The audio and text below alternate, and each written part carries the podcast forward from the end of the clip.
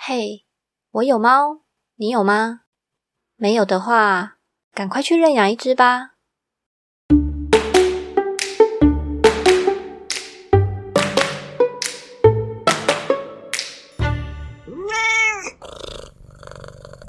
Hello，欢迎来到我有猫，你有吗？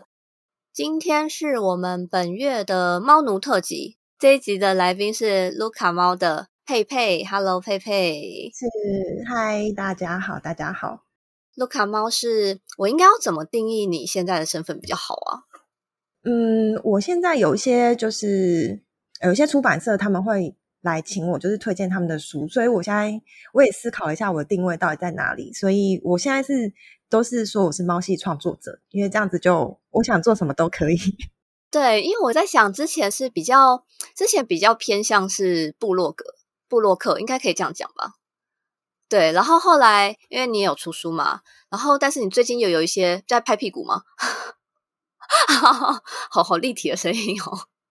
对，好，反正后来就是你又有新的创作，这个我们等下会聊。然后我就在想说，哇，那你现在到底该是一个什么样的角色？就是可能真的是斜杠青年了。嗯嗯，对，其实其实这个我也思考很久啦。对啊，就是有。有很混乱的一个一段期间，那现在就是已经整理好了，所以就是嗯，已经在路上了这样子。哦，这样我觉得很棒诶，就是是猫系创作者，这样真是可以多元发展。是，对，因为还是会有新的听众，所以我们还是先简单介绍一下，就是卢卡佩佩你的就是的历程，怎么走到现在一个猫系创作者？一开始是从部落格开始。嗯，对我其实一开始我是写狗诶。哦，真的吗？对对对，所以我的粉丝，我的粉丝里面有一些真的是就是老粉，他们就是从我一开始养狗的时候，他们就发了我。只是后来，对啊，就是因为我的狗都就是过世，一只是我养了八年，然后另外一只是我在云林去去捡回来的柯基，然后他们就都走了，然后我就有点就是那时候真的很难过啦，然后就想说我要我要就是换一个新的新的感觉，然后想说要。就是走出来，因为我那时候有点走不出来，然后常常会做噩梦，这样子就梦到我的狗生病，或者是它完全好的回到我身边之类的。所以我那时候就很严重诶的那时候。对啊，所以我那时候是有点点没办法平衡下来，所以我就想说，那我要就是转换一下，因为我还是很喜欢小动物，所以我那时候就去小猫呼噜收养中心做志工，因为我就想说我不懂猫啊，然后我就去做志工，然后我就把我就开始研究猫咪，然后准备要养猫，然后我就把这些。我学到的东西就是，就是也有点像是自己的笔记本，然后写在部落格上面，像记录这样子。对对对，然后后来我就真的也是就是收收，就是认养猫咪，然后我就开始把一些就是我做的功课啊，比如说要买什么啊，然后要吃什么啊，然后或是要看什么医生，我通通写在部落格上。哎，你写的真的很完整哎！像我前阵子在搜寻东西，我哦那时候在搜寻什么？哦，我在搜寻，就是我朋友问我防蚊，就是他问我说我家有没有补蚊灯，他想问防蚊东西，然后我就说我们家有，就是那种防蚊吊片，嗯，但是它因为有些是有含，就是那个。那个除除除居除居，哎，对，好，谢谢。我整个忘记他那几个字很难，忘记他叫什么。对，然后我就是有提醒他一下要注意，然后我就是顺便 Google 就是防蚊胶片跟怎么宠物防蚊，然后结果跳出来的好像第一篇还是什么第一篇，反正就是，然后我就点进去，然后就点进去发现，哎，根本就你的文章啊。然后我就发现，我我就传给我朋友，然后我就说，我就觉得说，哇，天哪！就是你你记录的东西也太生活化，而且很广。就是我几乎他要 Google 什么什么什么问题啊，什么就会很容易就会跳出你部落格的文章，就觉得哇，这人记录的也太广太广泛了。就是自自己自己比较挑一点，我自己比较挑。对啊，用用的东西会就是会会想很久。像我有时候我曾看我喜欢一个包包，然后可能会看它看一两年。它都退烧了，我才我都还没买。那你最后有买吗？没有哎，其实我物欲很低，但是我都买都是猫咪的东西跟家里的东西。像我就超爱去逛 IKEA，嗯，就是生活用品类的。嗯，对。哎，那你这样子是多久以前开始写部落格的？呃，那时候呃弯腰带回来，所以应该是七年前，七六七年前。对，不知不觉就写了这么久，就是那时候还有还有自己的工作，然后就一边一边写，然后一边就是记录自己养猫的的一些心情啊、过程啊，然后还有一些，其实我后来会出书，也是因为那本那一篇文章，那篇文章，它就是嗯。就是遇到身边有些人，他们就是狗狗或猫咪过世，然后他们就不敢再养。哦，蛮多会这样。嗯，其实我也是，但是我后来觉得说，嗯，这样还蛮可惜的，因为其实你养过了，然后你做过很多功课，然后你知道什么对什么东西对它好，所以你不再养，其实还蛮可惜的。尤其是如果你可以认养的话，对啊，就是可能会有一只猫咪或狗狗因此错失了一个得到家的机会。对，而且是很好的照顾，因为你养过了，你就知道怎么样对它比较好，它可能会比较不容易生病。嗯，我觉得真的是这样哎。对啊，我那时候就写了一篇文章，然后是希望说，嗯，大家可以就是先让自己走过那个难过之后，就是不要让自己说我再也不养了。嗯，对，然后让就是这份爱就没了，还蛮可惜的。所以那时候就写这篇文章，然后就有一个出版，就我们那个四块玉文创的出版社的的总监，他看到这篇文章，他那时候刚刚好也在这个过程，所以他那时候看完他就是很感动，然后就是有哭这样子，然后他就他就来问我说，我有没有想要出书？哦，这大概是你写了多久了之后啊？嗯，这个应该也有。五六年之后写写布鲁格，五六年之后，因为那时候我刚好刚好怀孕小猫奴，那时候对对对，所以那时候是挺着肚子去跟他们开会。哇，你那时候整个很忙哎，就是要怀孕，然后要写书，还有部落格同时。嗯，但其实那时候还好，因为我都很多把工作都排开，因为我身体状况不是很好那阵子，所以我就就是都很 free 啊，就是都分享照片啊，开开心心的让自己过得开心，然后然后有空就写写书这样。然后后来你的书就顺利的出版了。对啊，但是出版之前真的，我才知道原来真的出书很不容易。我那时候在编修啊，我我我觉得我觉得好累哦。可能因为那时候小朋友刚出生，刚刚好在那阵子刚出生那一两个月，然后刚刚好就是编辑他他也是当妈妈的，所以我的编辑很体贴我，就说嗯，你尽量这样子。但是他还是会跟我讲说，要那个时间要压，会压个死线。所以我就那时候。一边喂奶，然后一边去编修我的句子或内容，哪些要，哪些不要，或哪些要删字，哪些减字什么的。就那时候还蛮痛苦的，因为可能同步在照顾小朋友。对啊，我觉得照顾小朋友，而且你是自己照顾吧？对，那时候前小朋友刚出生前六个月就通通自己照顾。对啊，你要一个人顾，然后对，那时候有点，那好可怕，回想起来很可怕。虽然我没有经历过这段过程，但我听我的朋友们说，都觉得听起来很崩溃。嗯，对。那你的书的内容大概你会把你的书定位在什么样的位置啊？嗯，应该是养猫新手会可以读的、可以读的书，因为里面其实也分享很多，就是我去上课啊，或者是我去我养猫之后有的一些心情或 pebble 之类的。嗯，对，它也有点像是你，嗯，没事就可以看个一两篇那种对心情的东西，因为其实里面也有分享一些猫咪小品文这样子，而且它有一点点算是写真书的感觉吗？写哦，对对对，其实当初想说照片要更多哦，真的，但是我就是对，就是想说要放更多，就是那种满版，然后一一整一整张的照片。但是我那时候真的没有时间去整理我的我的照片，像呃三三猫他们小时候的照片啊，都有点在那个无底洞的感觉，一直在挖。对，然后呃，因为出书它又需要解析度比较高的，所以我那时候。对，在整理照片上面确实也花蛮多时间的，就是放的放的照片数量，我觉得没有我预期中的多，因为我原本想要放更多，就是文文字少一点这样子。其实我原本想要就是研究。拍摄，嗯，对，但是我后来发现，就是闪灯其实对猫咪很不好，所以我就通通都没有用闪灯，我都是趁对趁有阳光、自然光的时候来做拍摄，对啊，所以还是会有糊糊的地方，但是我这样子我会觉得说，因为如果我很常拍的话，对他们不太好，我就没有用。对啊，对眼睛也不太好，这样子。对，我忘记讲书的名字了，书名看一下，我我的猫系生活。那其实我啊，我之前在应该算是比较初期的时候，在看你的部落格的时候，我对于你就是有写非常多日本旅游跟猫咪有相关资讯。我觉得那时候我看很多，因为之前在疫情之前，我还会去日本玩，然后还特地有去，有一次有去那个大阪，大阪有一个百货公司里面就有一个。n i c o Mart 吧，应该是这个名字。就是我还有，我还就是因为你的文章，有特地把它列入我的行程里，特别去逛，我就觉得很不错。因为我觉得在在台湾，在台湾感觉比较少这种地方。对，没错，对，就是台湾比较多那种呃一个一个的专卖店，然后比较没有人把猫咪的众多东西都就是聚集在一起这样子，我觉得有点可惜。那时候我去逛到那一家店的时候，我就觉得哇，我来到猫奴的天堂。对，然后每个都好想买那个，而且它很好笑，它就是旁边有放那个背景音乐，然后就是一直一直喵，他就是用喵唱一首歌，然后那那首歌超洗脑的，因为我逛那家店逛很久很久，我就慢慢逛，然后我回到家就那首歌一直在一直在我脑海里。我倒是有一点点忘记了，真的太久以前的事情了。嗯嗯嗯嗯，但是因为我觉得它很有趣的是，它有就是当然很多都是那种图文创作嘛，然后但是它有一些是宠物用品，不多啦，但是也有。对，然后就觉得哇，实在是太可爱了，真希望台湾哪一天也有也有这么一个店。对呀，就是可以进去一次拥有的感觉，可以逛透透的感觉。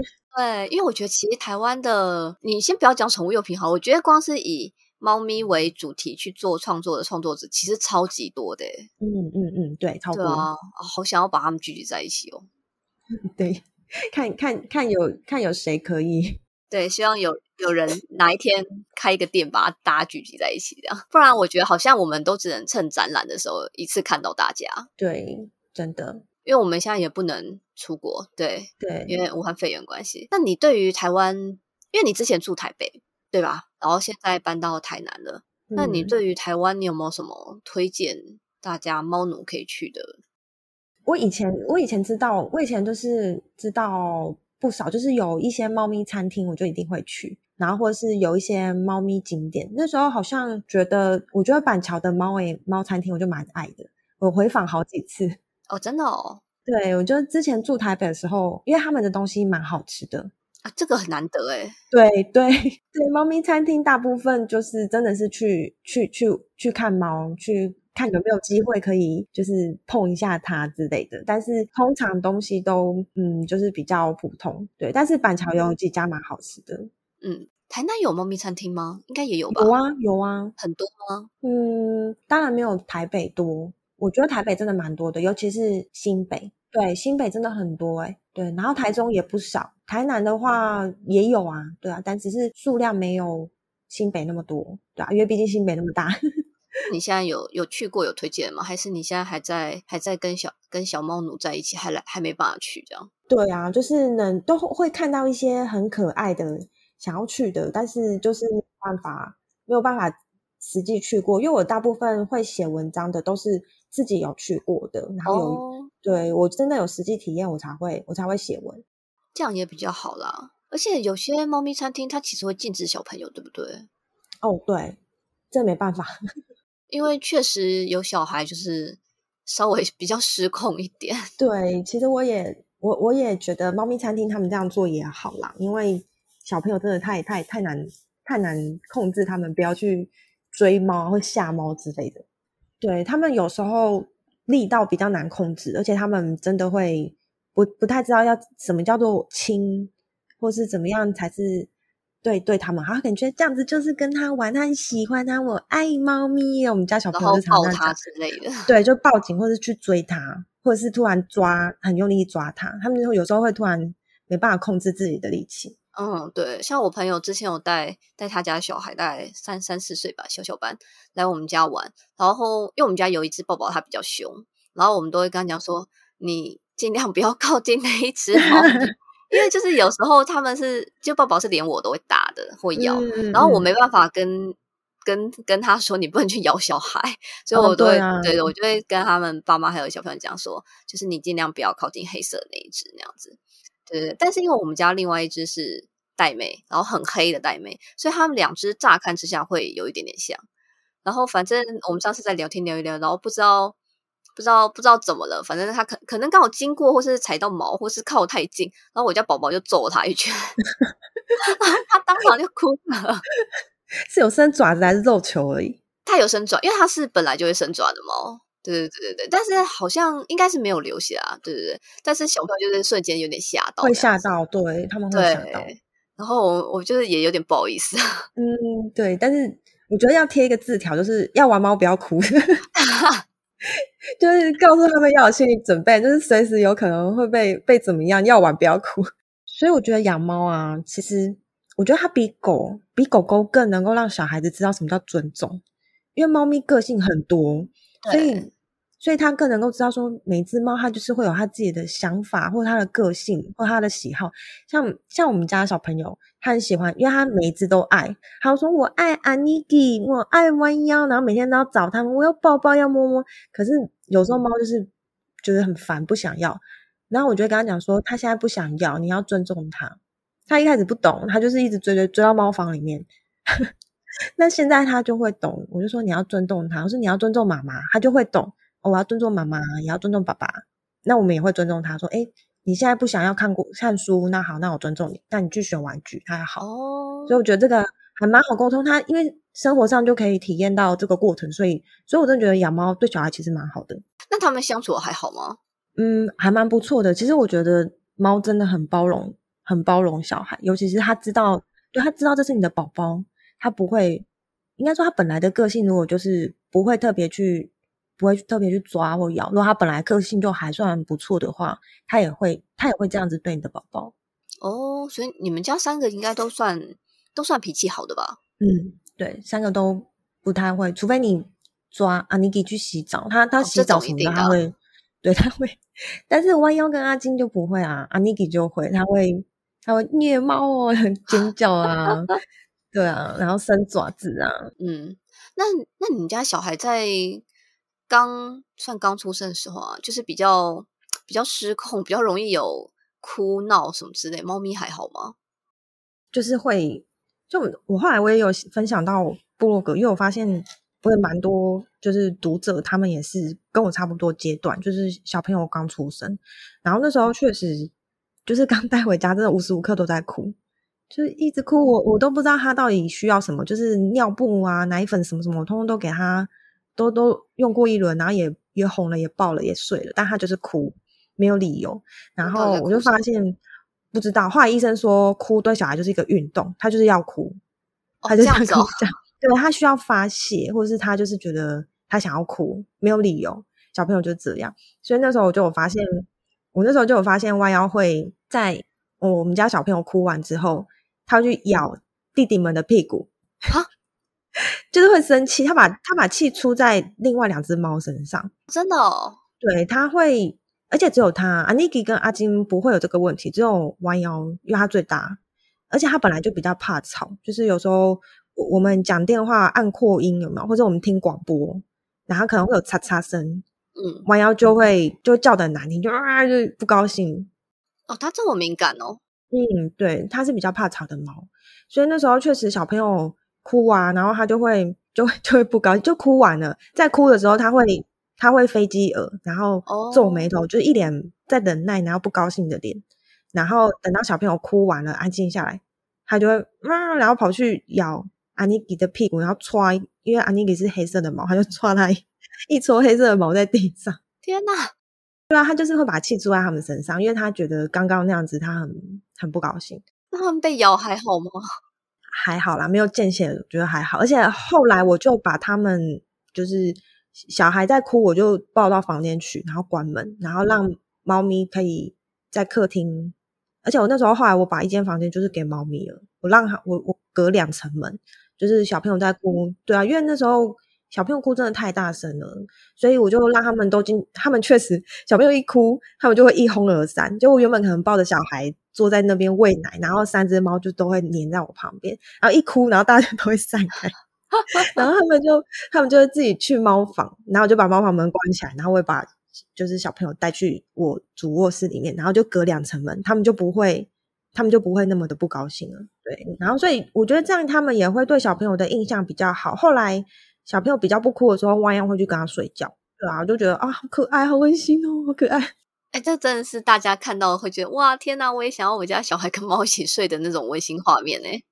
对，但是其实因为我家小朋友不不是很爱睡觉，他本来就不是很爱睡觉的小朋友，这么有活力。呃，对他活力超强，所以他。确实，他在 baby 的时候就很容易就就醒了，所以猫咪跟他睡的时间就只有一下下。对啊，就是啊，好可爱哦，然后一下就就没了，就就就开始哭了。对我又回到地狱了。嗯，天哪，我觉得带小孩也太辛苦了吧。我觉得看小孩个性，对，也有也有很好的小朋友，也有就是天使宝宝，或者是他本来就比较安定的那种。那我们家是真的比较比较就是大辣辣，活力很很旺盛的那种，电池很满的那种。对对，原来是这样。好的，那你现在搬到台南了，猫咪们都还好吗？阿尼基、阿尼基跟阿金，其实我有一点有点意外，就是我发现。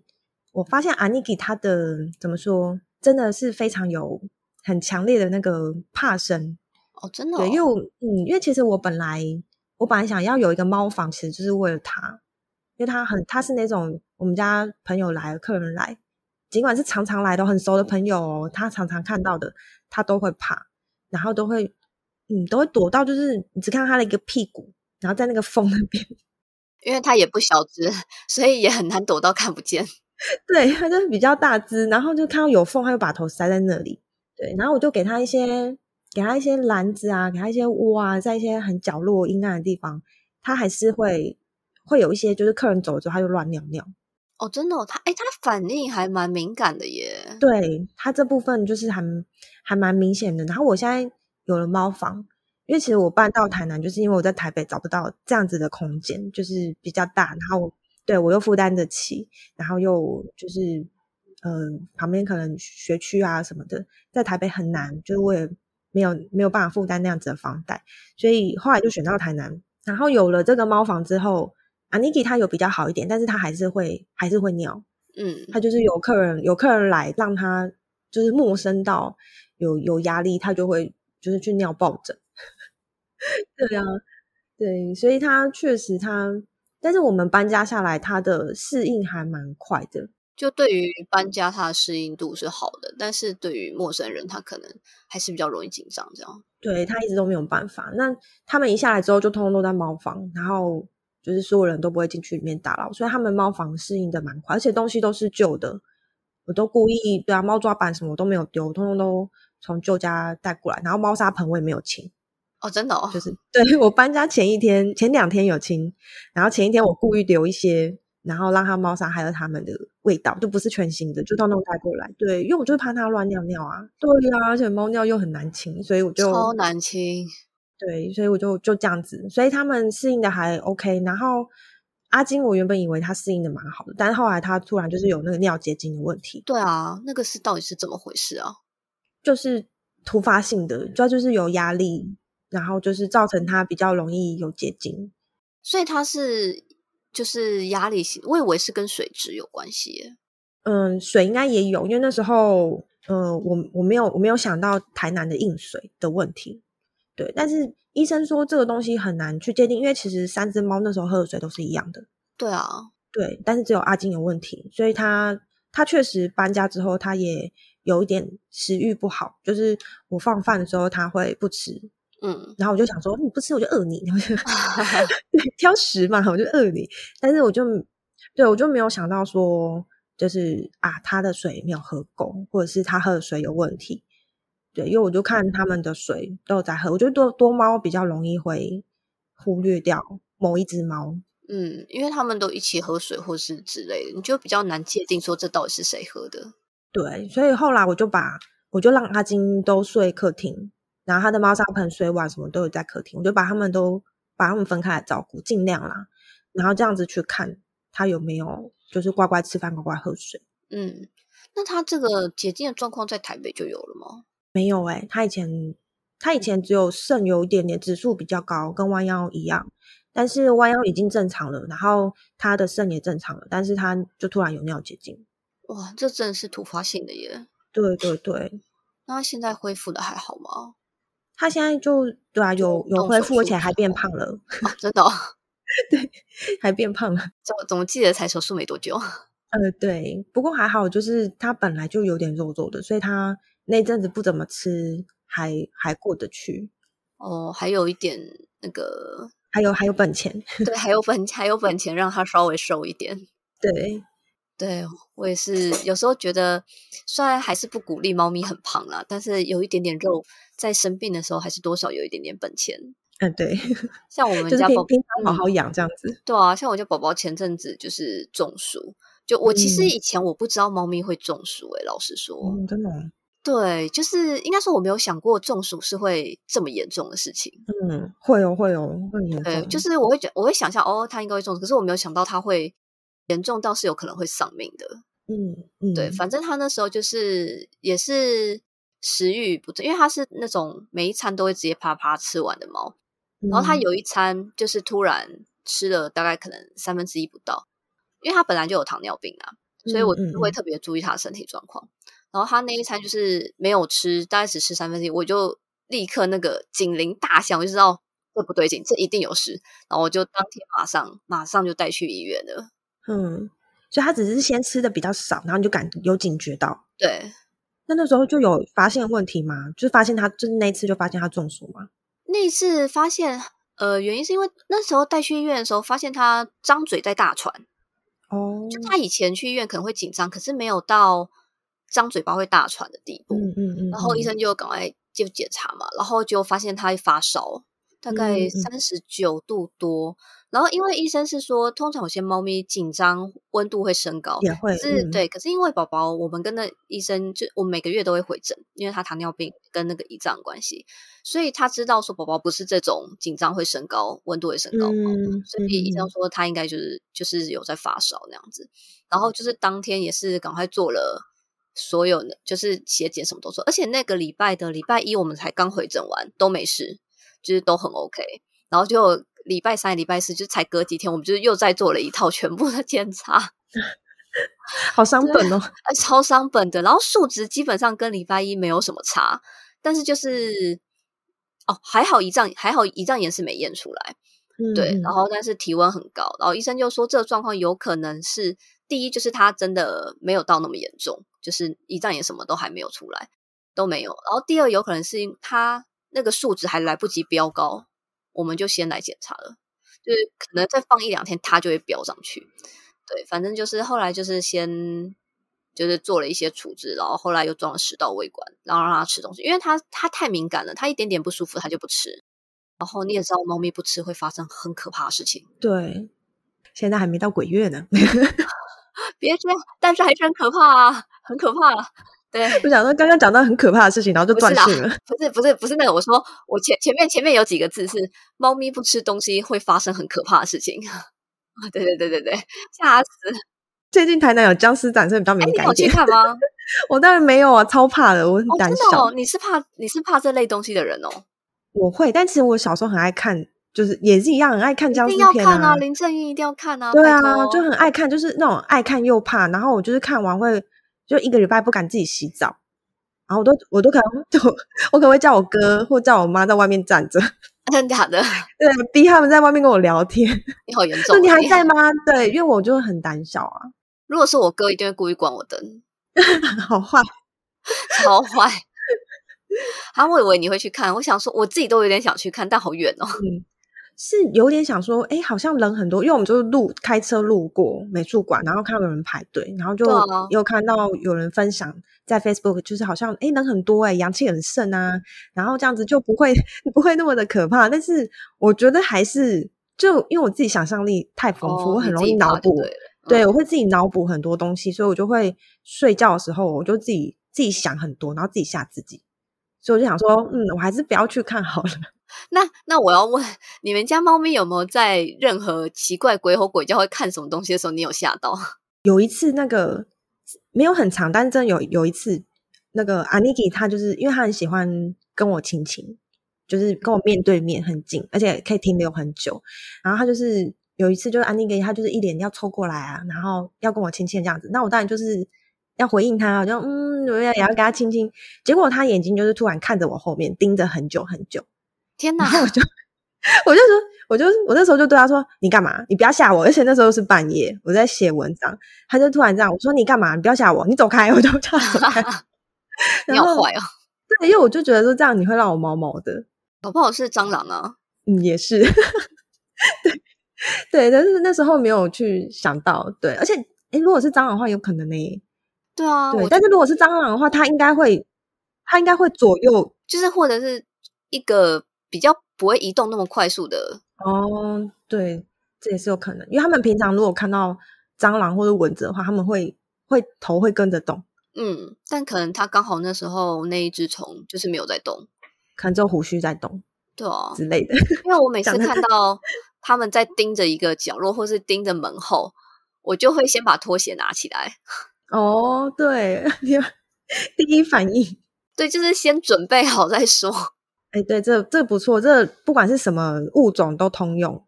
对啊，因为像我有一次，哦、我们家有一次很扯，就是我也是发现我们家欧拉在盯着门后面，然后我就想说，我、靠，那里一定有一只蟑螂，不得了！我就先把拖鞋拿起来，然后我就要就拉开门，拉开门那瞬间，我看到一只鸽子，呃，也太可爱。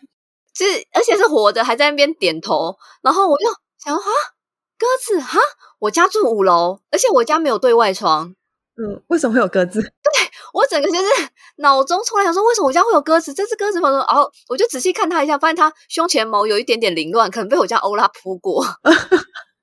但这么为什么从那里进来的？后来发现是我们家有一个纱窗有点脱落，可能是从那边飞进来，然后、哦，对飞进来以后，就是就被猫咪围住之类的吧。但是因为它哦，我们家之前有过死的麻雀，可能也是从同一个洞洞进来的。就是早上起来发现，在我床上有一只死麻雀，我都快吓死了。嗯，对，但是鸽子可能太大，就是没有它没有办法猎杀它，所以就是一只活的，然后感觉有点受到惊吓，我后来就把它带去警察局了。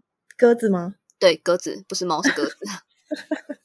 对，因为哦，顺便讲一下，就是我后来有查，因为我原本以为可能要送什么动保、野保之类的那种单位，然后我就 Google 说捡到鸽子该怎么办，然后就发现那个野鸟的那个协会有公告说，因为麻雀跟鸽子现在实在太常捡到，所以如果捡到这两种的话，就是送去警察局。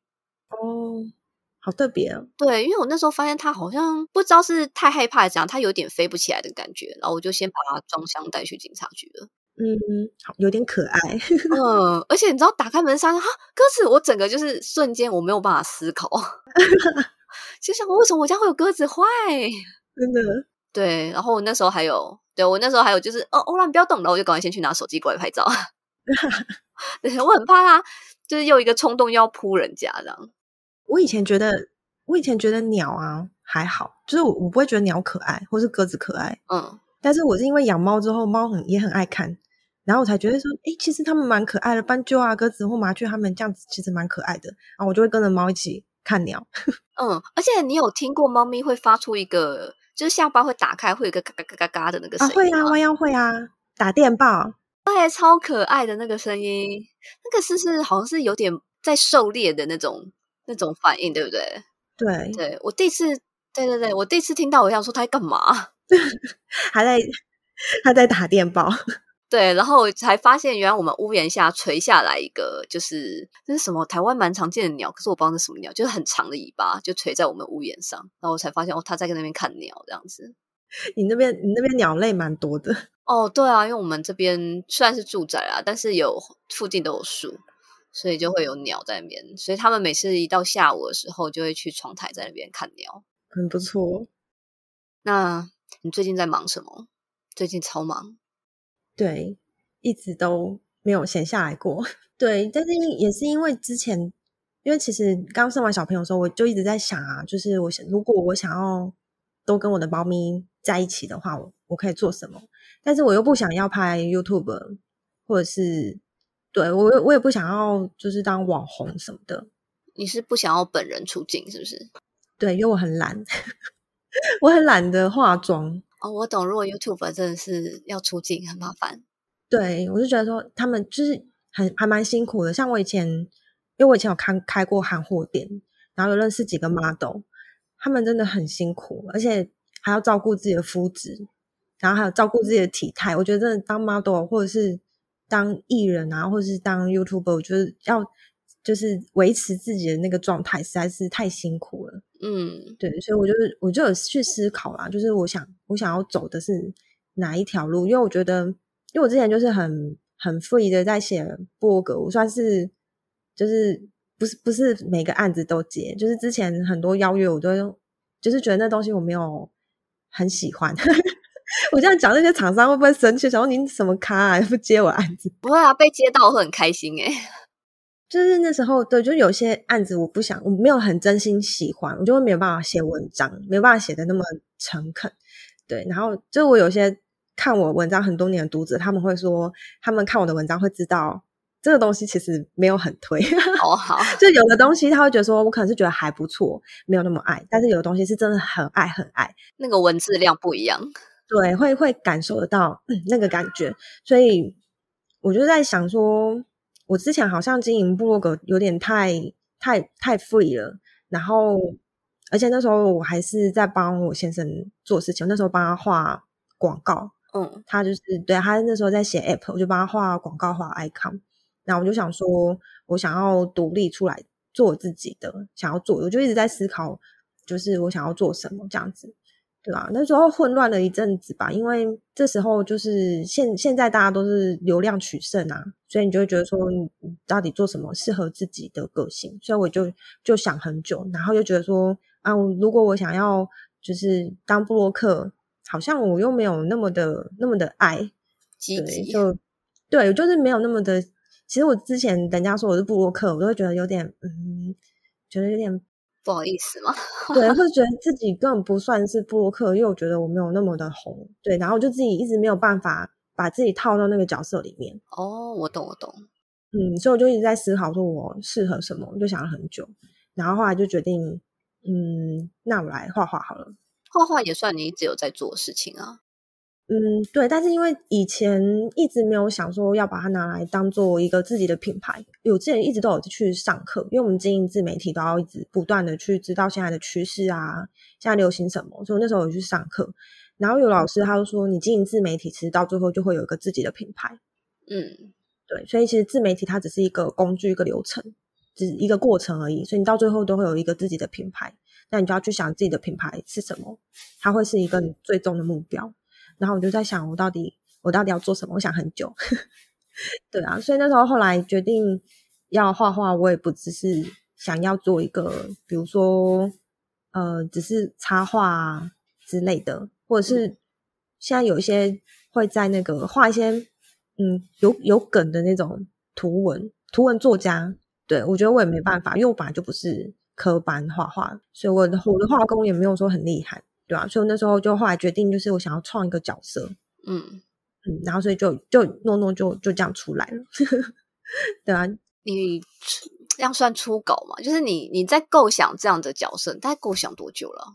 呃，因为我是一边带小孩一边画，所以我真的是利用对利用琐碎的时间，所以前前后后花了三年。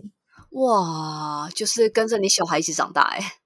哎，对，因为我那时候我就是一开始我就是开始在画猫，或者是画别的东西，我还有画过，还有画过机器人，或者是摩机，对我都有画一些，然后就觉得说，嗯，没有是我心中的感觉，或者是画一样画猫，但是我就觉得他的眼睛一直风格没有办法定下来，就是你要他很简单的啊，很还是很北七的，还是很美的、很可爱的，我就一直在在试，在 try 各种的风格。对啊，因为现在画报面其实也很多，就是你到底要走哪个路线？我觉得这件事情也很难诶。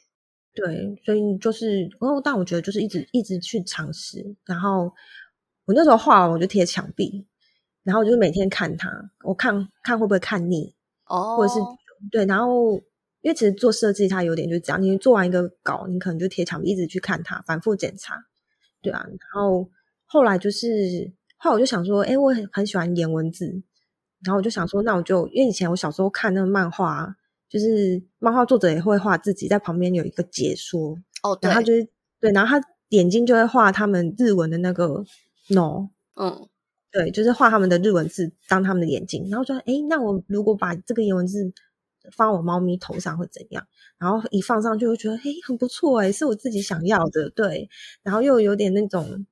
就是懒懒然后锵锵的感觉，我就很喜欢。然后我就把它贴在墙壁上，然后看了很久，就觉得嗯可以，这个这是我要的。然后我就后来就是在去年的时候，我我后前前后后一直在调整它的图啦，因为它的图其实要一直去修它的线条。嗯，对。然后后来就是定案之后，再再放到 Facebook 上面跟大家说。哦，那他这样在墙上待了多久？你最后定案的还蛮久的，嗯，至少有半年吧。哇，就是贴在那边，而且我那时候还有名字的问题。哦，那后来是为什么会决定叫诺诺？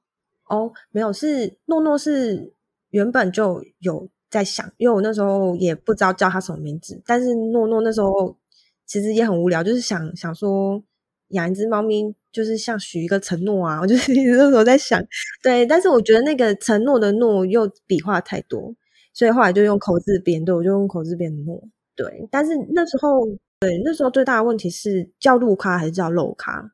对，可是不过这件事情在你，因为你是有 po 一篇文问大家，然后才决定你到底要叫什么。然后那时候在在你提出这个问题之前，我其实没有想过这件事，诶因为我从一开始我就觉得是卢卡。对，蛮多人都会，他们会有自己称呼我的方式，也有人叫我肉卡。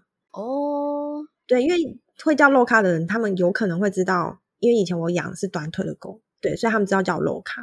哦，所以你你一开始真的是这个原因吗？对，好好，对，但是那时候就是我其实我也没发现这个问题，然后我是后来因为我出书，然后去电台，就是主持人都会问，哎，是叫你路咖还是肉咖还是怎么念？对，因为这个刚好破音字，然后我就哎那时候我都跟主持人说都可以，嗯，然后后来我就有一个老师，一个前辈啦。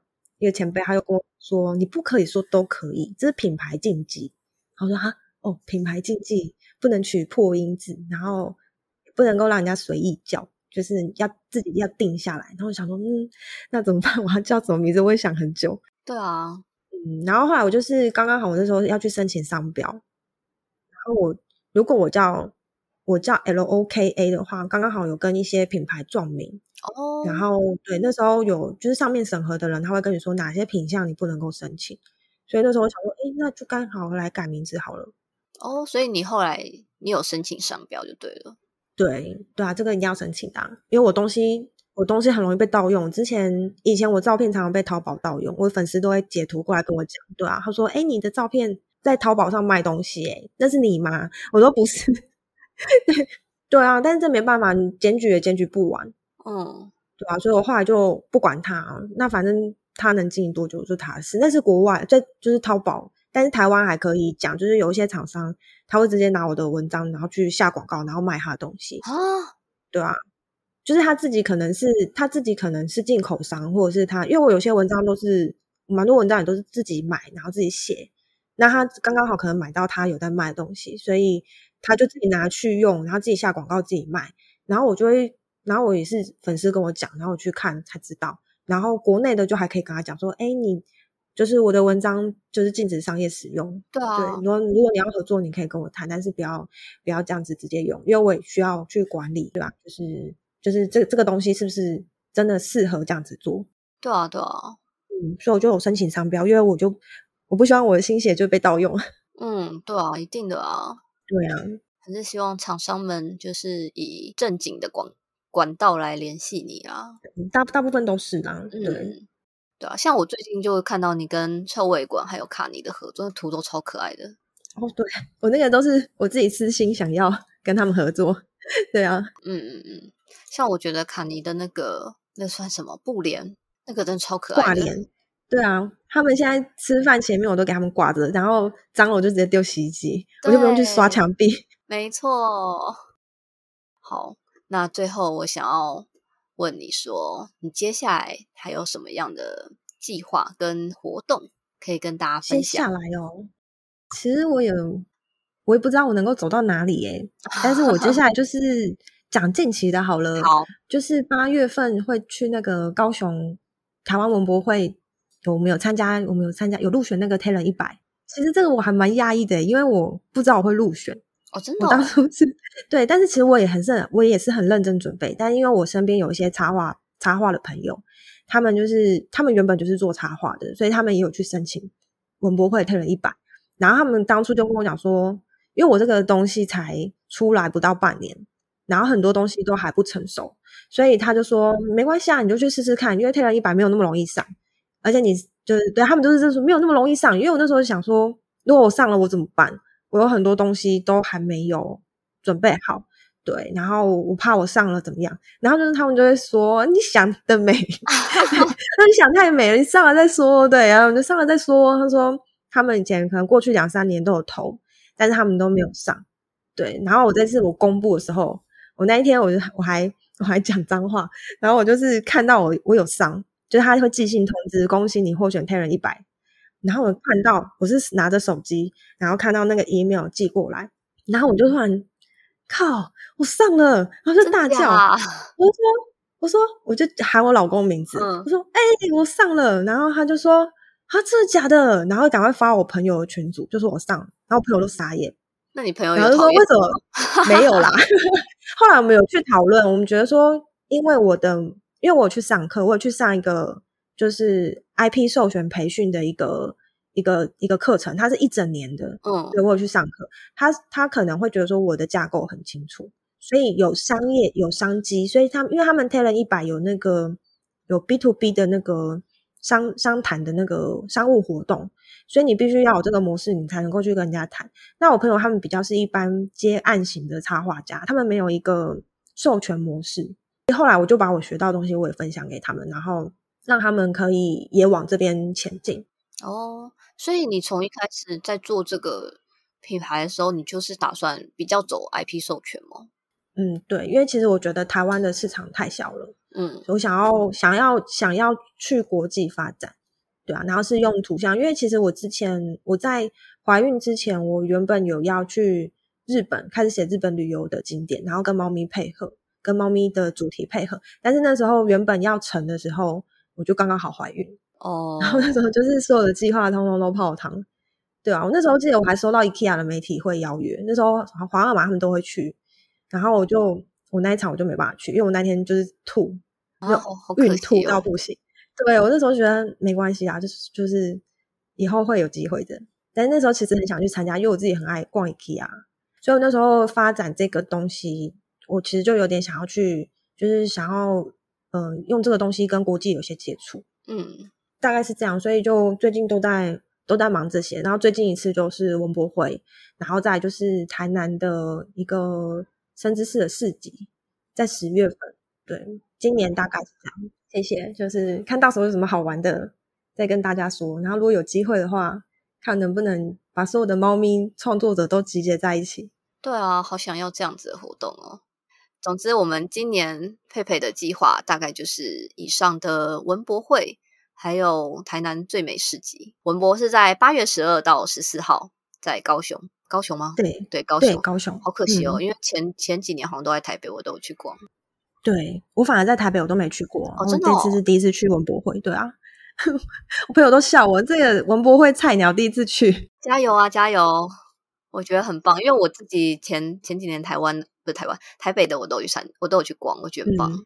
那接下来我们就进入最后环节，是猫咪豆知识哦。好，豆知识好，所以我就是猫咪的小知识嘛，对不对？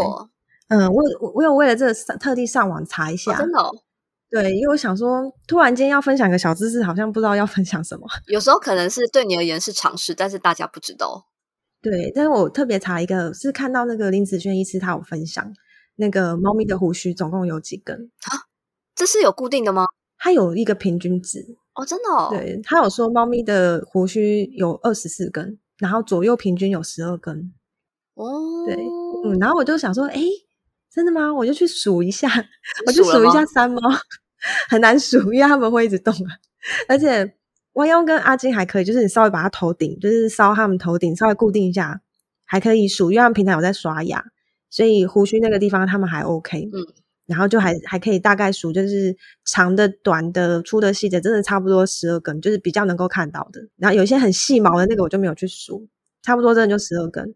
然后安妮给我就没办法数，因为我固定他的头。或是拍他屁股，然后想要去数他胡须，没办法，他就一直乱动。原来这个猫咪胡须是有一个固定数量的哦，可能是一个平均数吧。对，大概，对你你可以去数一下，数数一下宝宝的。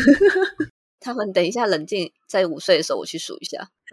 我倒是没有想过这件事情哎。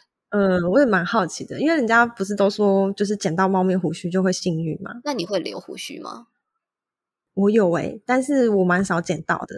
哦，我有时候会捡到，我会把它用袋子装起来。我也是，我会装在玻璃瓶里面。嗯嗯嗯，就是做做个小纪念这样子。嗯，好，我等下去数一下他们胡须。可以。好，谢谢你今天的大方分享。哦，不会，就是好，时间好快就过，就是聊得很开心。对啊，我会 把所有相关资讯都放在我们的资讯栏里面。好的，好的，谢谢大家的聆听，就这样，拜拜。好，拜拜。